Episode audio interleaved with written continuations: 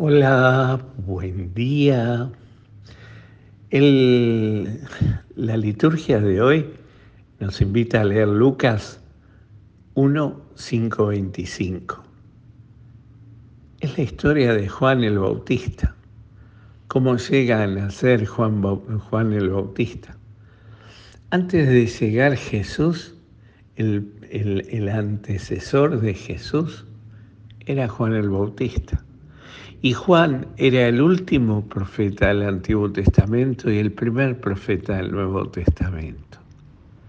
Juan encarna el modelo perfecto del profetismo que viene a anunciar justamente la llegada de Jesús.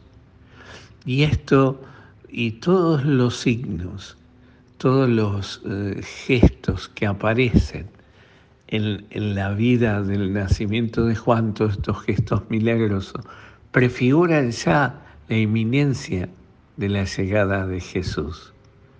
Pero Juan era el precursor. Él venía a anunciar a Jesús. Él venía a mostrarnos quién era el Redentor, quién era el Hijo de Dios. Y sobre todo, eh, cuando lo bautiza en el Jordán, allí lo reconoce. Todos estos signos milagros, eh, milagrosos precedieron la llegada de Jesús.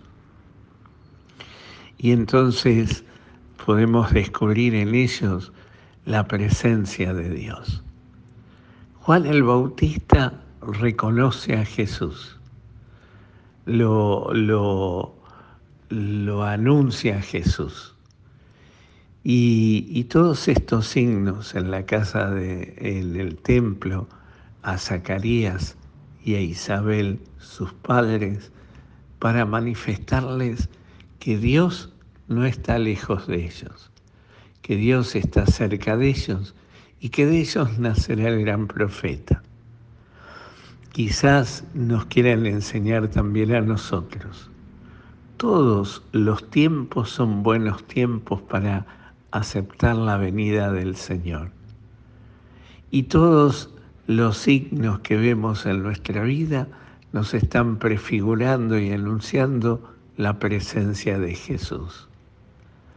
Y así como Zacarías va a quedar mudo y, y como Dios, el ángel Gabriel, se, se le revela y se manifiesta quién era Él, así también quizás en nuestra vida haya muchos signos que nos suceden para decirnos que Dios está al medio de nosotros, que nos anticipan, que nos muestran esa presencia de Dios. Todo está que tengamos el corazón grande de aceptarlo, el corazón humilde y generoso para poder dar, pero también para poder recibir. Pidámoselo a Dios por intercesión de su Madre, que es nuestra Madre, la Madre del Redentor, que nos enseñe el camino también ella, a mirar los signos de los tiempos en nuestra vida para descubrir, para discernir esa presencia amorosa de Dios que nos ama.